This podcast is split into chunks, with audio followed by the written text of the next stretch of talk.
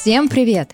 Это подкаст «Бизнес на связи» ЦР. Первый подкаст в форме чата в мессенджере, где я консультирую друга Ивана, запускающего свое первое дело – меня зовут Эльвира Салимова, и более 15 лет я помогаю предпринимателям, как начинающим, так и действующим, в качестве налогового консультанта, бухгалтера и финансового директора. В первом сезоне подкаста пройдем путь от самых простейших вопросов, выбор формы бизнеса или системы налогообложения, до сдачи отчетности.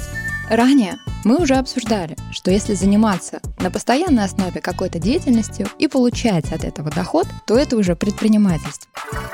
И чтобы заниматься бизнесом легально, то есть законно, его нужно зарегистрировать. Без регистрации можно получить штраф, и при этом налоги все равно начислят. Или привет, я уже серьезно настроен на регистрацию. Напомни, пожалуйста, про возможные варианты. Если говорить о самых популярных формах для малого бизнеса России, то их три. Это самозанятый, индивидуальный предприниматель, общество с ограниченной ответственностью – если про самозанятого мы уже говорили, то процедура регистрации общества с ограниченной ответственностью или в качестве индивидуального предпринимателя в целом одинакова и состоит из трех этапов. Этап номер один — осознание. Зачем, что и для чего ты планируешь создавать. Здесь стоит составить бизнес-план, подумать про целевую аудиторию и какие проблемы своих потенциальных клиентов ты будешь решать. Также нужно обдумать ключевые моменты будущего бизнеса. Например, для ООО это название, адрес местонахождения. Если учредители двое и более, то процентное соотношение их долей в уставном капитале общества, виды деятельности и систему налогообложения. Этап номер два. Подготовка пакета документов для регистрации. Конкретно про документы я расскажу позже. Пока скажу, что ты можешь на выбор подготовить их самостоятельно, обратиться к специалисту или в подобную компанию, которая оказывает данные услуги, к нотариусу или доверить это банку, в котором планируешь открывать расчетный счет. Этап номер три. Подача документов в регистрирующий орган. И это тоже можно сделать несколькими вариантами. Лично, посетив регистрирующий орган или МФЦ с паспортом. А если участников два и более, то все они должны присутствовать в данный момент. Можно заверить документы нотариально и отправить их на выбор либо через представителя с нотариальной доверенностью, либо Почтой России с описью вложения. Не самый быстрый вариант, но все же. И, наконец, самый современный способ подачи – электронный. И тоже на выбор ты можешь отправить документы электронно самостоятельно. Если у тебя есть электронная подпись, это можно сделать на сайте Федеральной налоговой службы налог.ру или через портал государственных услуг. Отправить документы электронно ты можешь и через нотариуса. Он отправит документы, заверив их своей подписью. Ты можешь отправить документы через банк, который не только подготовит документы и согласует их с тобой, но и представит их в регистрирующий орган за тебя. Кстати, при подаче документов в электронном формате, в том числе через МФЦ и нотариуса, уплачивать государственную пошлину не нужно. Да, много вариантов. А как удобнее всего? На данный момент самый простой и удобный способ зарегистрировать свое дело – обратиться в банк. Крупные банки заинтересованы в новых клиентах. Поэтому данную услугу они предлагают совершенно бесплатно. И через неделю у тебя готовые документы и открытый расчетный счет. Ты экономишь уйму времени. Если речь идет про компанию с несколькими участниками, то банк может подготовить документы, но сдадите вы их самостоятельно. И в принципе здесь можно ставить точку потому что самый простой и удобный способ ты уже знаешь. Бери и пользуйся. Ну нет, у меня еще есть много вопросов. Например, почему ты говоришь регистрирующий орган, а не налоговый? Регистрирующий орган – это налоговый орган, который полномочен заниматься вопросами регистрации юридических лиц и индивидуальных предпринимателей, либо изменений в них. Именно по этим функциям он отличается от твоего территориального налогового органа по месту жительства. И если собрался туда, то лучше заранее проверить адрес регистрирующего органа, куда тебе нужно ехать, на сайте налог.ру в разделе «Контакты».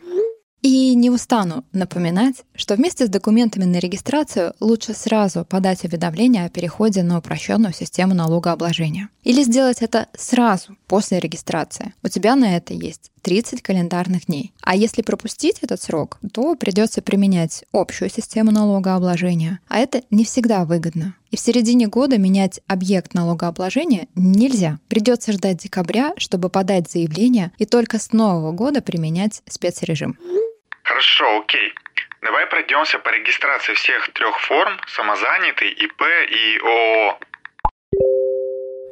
Хорошо, давай. Проще всего зарегистрироваться в качестве самозанятого, если соблюдаются все условия. У самозанятого все просто с налогами. Нет отчетности и онлайн-кассы. Причем стать самозанятым или прекратить им быть можно за 5 минут. И это доступно как для несовершеннолетних, так и для пенсионеров. В общем, чтобы воспользоваться данным режимом, нужно пройти простую регистрацию и получить подтверждение. Без регистрации применение данного режима и формирование чеков при получении оплат невозможно. Кажется, нужно скачать какую-то программу. Или как это лучше сделать? Да, есть несколько вариантов, и все они очень простые. Приложение «Мой налог», скачать на мобильный телефон, либо его аналог веб-версия для компьютера при отсутствии смартфона. Можно сделать это на сайте налог.ру, можно сделать это через свой банк. Крупные банки предлагают данную услугу. Можно это сделать через оператора электронных площадок, которые также можно найти на сайте Федеральной налоговой службы. Заполнять заявление на бумаге и посещать свою инспекцию не нужно. Кстати, иностранные граждане тоже могут применять специальный налоговый режим, налог на профессиональный доход, то есть быть самозанятым. Но не все, а только граждане стран, входящих в Евразийский экономический союз, ЕАС. Это Беларусь, Армения, Казахстан и Киргизия. Регистрация возможна через мобильное приложение или личный кабинет налогоплательщика. Я правильно помню, что это именно для физических лиц? Данный спецрежим могут применять физические лица и индивидуальные предприниматели. То есть самозанятый может работать без статуса индивидуального предпринимателя. И если статус предпринимателя уже есть, то и тут можно перейти на налог на профессиональный доход. Главное помнить, что этот спецрежим нельзя совмещать с упрощенной системой налогообложения. А, то есть надо выбрать что-то одно.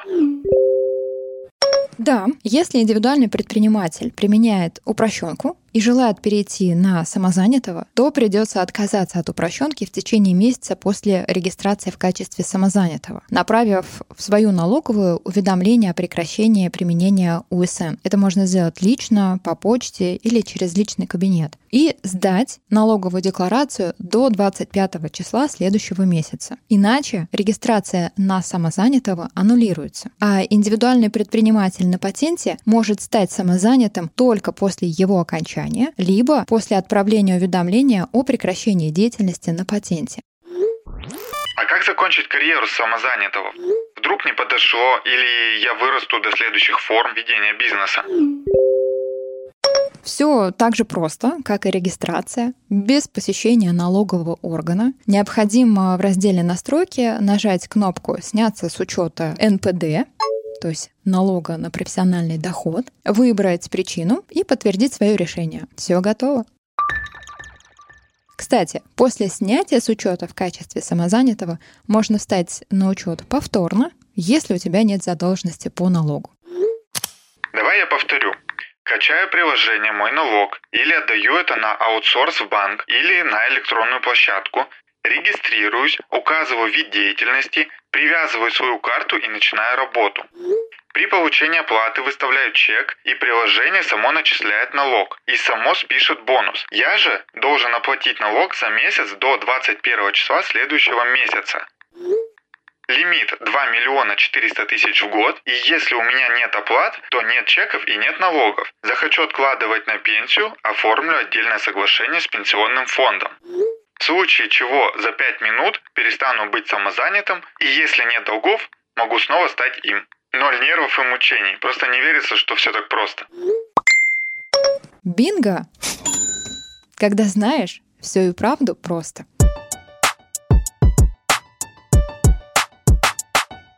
Хорошо, теперь о следующей форме, раз тебе все просто.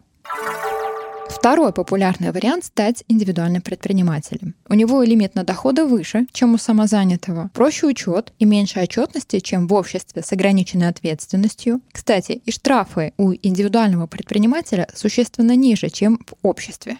Быть предпринимателем хорошо, если ты что-то делаешь сам или с работниками, но без партнеров и инвесторов. Неоспоримый плюс индивидуального предпринимателя в том, что прибыль после уплаты налогов — его личная собственность. При необходимости все это можно быстро закрыть и прекратить деятельность в качестве индивидуального предпринимателя. А что нужно делать? Во-первых, нужно определиться с видами деятельности. Предприниматель может заниматься любой деятельностью, которая разрешена по закону. Но есть виды деятельности, которыми могут заниматься только компании. Например, это продажа алкоголя в розницу. Я понимаю, что это не про тебя, но все же.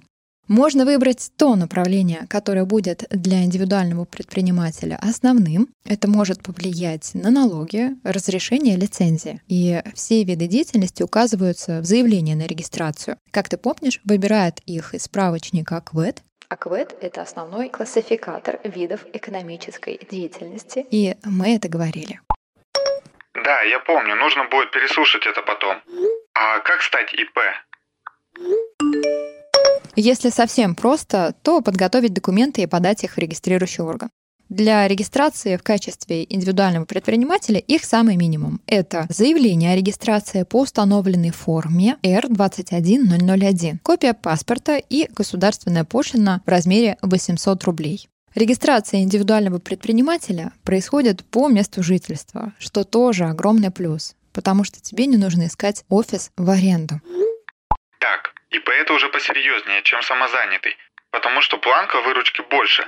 В целом все довольно просто. Регистрация, упрощенка, налоги, отчетность. Откладываю расчетный счет, заключаю договоры с клиентами. Надо вовремя платить налоги и сдавать отчеты. Я отвечаю своим имуществом и избегаю штрафов, хотя они все-таки ниже, чем у ООО. Могу нанимать сотрудников и привлекать самозанятых.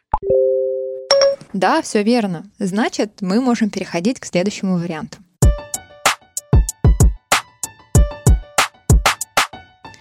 Общество с ограниченной ответственностью – популярная альтернатива индивидуальному предпринимателю и дает больше возможностей. Например, позволяет объединиться соучредителями не более 50 человек или продать впоследствии это общество как успешный бизнес. Общество может быть учреждено одним лицом, которое становится его единственным участником, а может быть несколькими, до 50 человек. Также общество может быть участником другого общества, кроме состоящего из одного лица. Минимальный размер уставного капитала общества — 10 тысяч рублей, и он разделен на доли его участников. Есть мнение, что общество с ограниченной ответственностью лучше, чем индивидуальный предприниматель, так как последний отвечает всем своим имуществом, а участник общества несет ответственность за деятельность фирмы только в рамках своей доли в уставном капитале общества. Реальность такова, что у кредитора, например, налогового органа, есть все законные основания привлечь директора или учредителя к субсидиарной ответственности. И тут уже придется отвечать своим имуществом, так же, как и индивидуальный предприниматель. Что это? Какая ответственность? Субсидиарная? В случае банкротства или несостоятельности общества на его учредителей может быть возложена субсидиарная ответственность. То есть Долг компания будет выплачиваться из личного имущества учредителя или лица, контролирующего данное общество. Субсидиарная ответственность не ограничена размером уставного капитала, а равна размеру долга перед кредиторами. То есть, если фирма банкрот должна миллион, то именно его и взыщут с учредителя общества в полном размере, несмотря на то, что в уставной капитал он внес всего лишь 10 тысяч рублей. Мне это не очень нравится.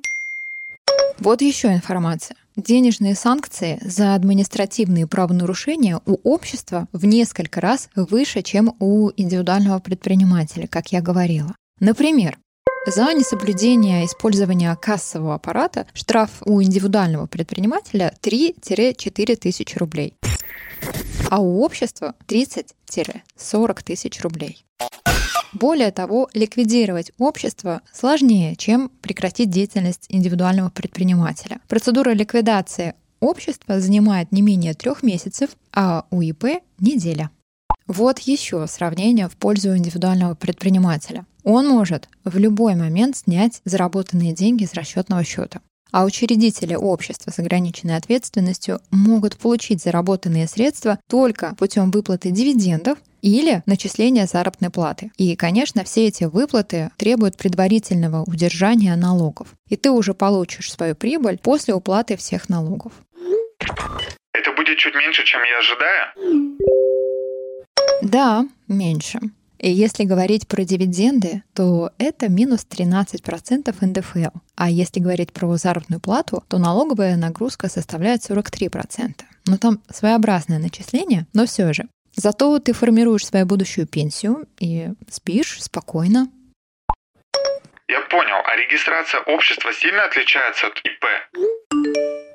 Все стандартно. Так же, как и при регистрации предпринимателя, нужно подготовить документы и подать их в регистрирующий орган. Просто для регистрации общества их немного больше, чем у индивидуального предпринимателя. Какие это документы? Заявление о регистрации по установленной форме R11001, решение единственного учредителя или протокол о создании, если учредителей несколько. Тут же уместно будет составить и договор об учреждении. Это устав, как учредительный документ, либо выбрать типовой устав на сайте налог.ру. При регистрации в заявление нужно проставить соответствующую галочку. Это гарантийное письмо об адресе и согласие собственника. И, конечно, государственная пошлина в размере 4000 рублей, если подача документов не электронная.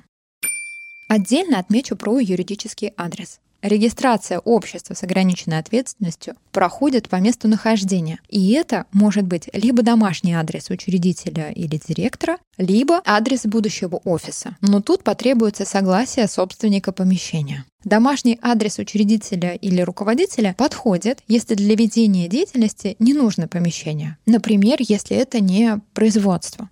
Основное условие оформления в данном случае — прописка одного из учредителей или право собственности на данное помещение. Но этот вариант имеет свои минусы из-за возможного отказа регистрирующего органа и вообще открытости данных об адресе в ЕГРЮЛ. Но все же это гораздо лучше, чем покупать сомнительный адрес, который очень вероятно окажется массовым. Массовый адрес – это адрес, на котором зарегистрировано 10 и более юридических лиц. Если налоговая служба обнаружит, что организация отсутствует по указанному адресу, то вправе отказать в регистрации общества с ограниченной ответственностью. Необходимо предоставлять достоверные данные о местонахождении, чтобы своевременно получать корреспонденцию и другие отправления от контролирующих органов и подтвердить свое присутствие или присутствие единоличного исполнительного органа, это директор, при выезде налогового инспектора для проверки. Что такое типовой устав? Это стандартная версия с заданными критериями, которые можно выбрать на сайте налог.ру, как я говорила. Это правда экономит большое количество времени на составление устава и его утверждение. И более того, так как он не содержит сведения о наименовании, месте нахождения и размере уставного капитала, то при изменении этих данных не нужно будет вносить изменения в устав общества. То есть это убережет тебя от необходимости подавать учредительный документ, уплачивать государственную пошлину при регистрации этих изменений. Типовой устав вообще не требуется предоставлять в налоговый орган, что очень удобно. У общества есть бухучет, верно? Да, общество обязано вести бухгалтерский и налоговый учет. Да и в целом отчетности больше, чем у предпринимателя. Общество обязано ежемесячно отчитываться в пенсионный фонд, не говоря уже о квартальной и годовой отчетности. Важно регулярно предоставлять отчетность в налоговую службу и фонды, пенсионный и социальный. За отсутствие или несвоевременную отправку будет штраф и автоматическая блокировка на расчетный счет через 10 дней, если налоговый орган не получит отчетность в установленный срок. А можно создать компанию на вырост? Теоретически можно, но у тебя будут расходы на бухгалтерское сопровождение даже за сдачу нулевой отчетности. И более того, налоговый орган может спросить тебя, зачем тебе компания, если много налоговых периодов подряд у тебя нет никакой деятельности. Да, ты можешь сказать, что ты ждешь вдохновения, но экономический смысл тут отсутствует. Еще я не рекомендую создавать общество для кого-то или выступать учредителем или директором по чьей-то просьбе. То есть становиться номинальным директором даже для очень хороших знакомых чревато на практике неожиданными сюрпризами то ли бизнес не пошел, то ли пошел, но как-то мимо налогов. И потом впоследствии выясняется, что долги общества нужно погашать именно тебе или отбиваться от статьи о мошенничестве. Как говорится, незнание не освобождает от наказания. Да уж, дружба дружба, а бизнес — это уж простите. Да, всякое бывает. И прежде чем вступать по приглашению в чей-то бизнес, лучше как минимум обратиться к консультанту для подстраховки. Ты всегда должен понимать свои риски и выстраивать свою стратегию, исходя из них. А что происходит потом, после подачи документов? Регистрация по закону занимает три рабочих дня. То есть через неделю ты получишь документы, подтверждающие регистрацию, создания бизнеса. Какие это документы? Это свидетельство о постановке на учет в налоговом органе. Это лист записи из Единого государственного реестра юридических лиц либо индивидуальных предпринимателей. Кстати, данные этого реестра являются открытыми и доступны по адресу egril.nalog.ru. Это учредительный документ, если ты регистрируешь компанию с отметкой регистрирующего органа, и если ты не выбрал типовой устав. А можно получить и отказ по какому-то из оснований, указанных в законе о государственной регистрации юридических лиц. Например, если допущена ошибка в заявлении, тогда нужно исправить эту ошибку и подать документы заново. Может, это знак, что предпринимательство не мое? Знаешь, предприниматели на то и предприимчивые, потому что учатся на своих ошибках, а не ждут мифических знаков. В этом-то как раз и есть их сила. Только пробуя, мы становимся мудрее и опытнее. Надеюсь, это не прозвучало очень философски или нравоучительно. Смысл в том, чтобы свести этот негативный опыт к минимуму. Именно для этого мы с тобой все подробно обсуждаем.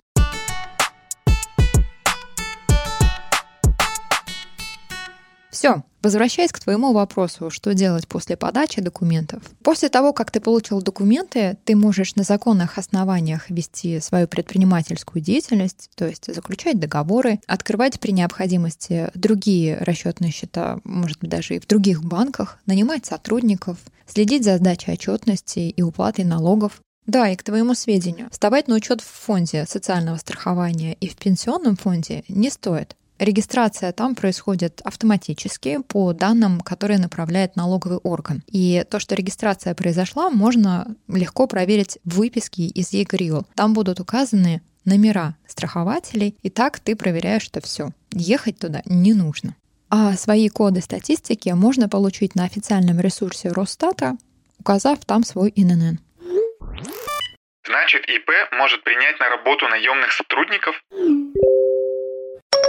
Индивидуальный предприниматель самозанятый не может. Это обязательное условие. А индивидуальный предприниматель не на налоги на профессиональный доход может нанимать работников по трудовому договору. И так он становится работодателем. Кстати, с появлением первого работника предприниматель обязан стать на учет в фонде социального страхования, как и в пенсионном, в качестве страхователя. И это необходимо сделать в течение 30 дней с момента заключения трудового договора. За пропуск этого срока будет штраф.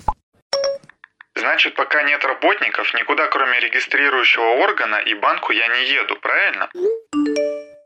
Если среди заявленных видов деятельности есть лицензируемые, то, конечно, прежде чем заниматься ими, нужно получить лицензию, то есть разрешение. Да, и, кстати, о начале своей работы обязаны уведомить компания, которая занимается общепитом, торговлей, грузоперевозками или бытовыми услугами, так же, как и гостиничными.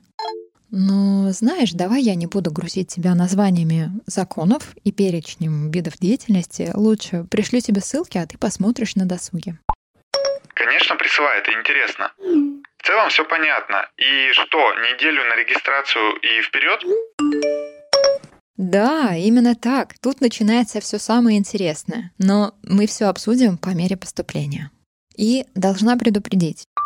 После того, как ты сдал документы на регистрацию, скорее всего, тебя атакуют звонки и предложения от широкого круга заинтересованных в тебе лиц. Это банки, консультанты, адвокаты, различные бухгалтерские и юридические компании, ну и многие-многие другие. Возможно даже, что это будут реальные люди, а не роботы. И если ты не очень рад этому шквалу звонков, то могу посоветовать включить функцию заглушения входящих звонков с незнакомых номеров примерно на 2-3 недели. Я поражен оперативностью. Да, и причем такие звонки имеют, как правило, обратный эффект. Значит, мы все обсудили? Не совсем. Мы говорили про популярные формы для малого бизнеса. Их больше. Например, есть акционерные общества, где уставной капитал распределен на определенное число акций, или некоммерческие организации. К примеру, если ты решишь создать ассоциацию любителей бега. Все некоммерческие организации регистрируются в Минюсте, и в целом это отдельные большие темы, которые требуют отдельного обсуждения. А я же предлагаю обсудить в следующий раз банки, ваше взаимодействие и почему это стало очень важно в последнее время. Я так и думал, что с ними будет не все так просто. Да нет, все просто. Если знаешь законы и нормально работаешь, то проблем у тебя быть не должно. Окей, я зафиксировал. А с вами был подкаст «Бизнес на связи». Первый подкаст в форме чата в мессенджере, где я консультирую друга Ивана, запускающего свое первое дело. Слушайте подкаст на всех удобных платформах, пишите комментарии и ставьте звездочки. Я прошу вас сделать перепосты в соцсетях. Для меня это очень важно. С вами была Эльвира Салимова. До встречи!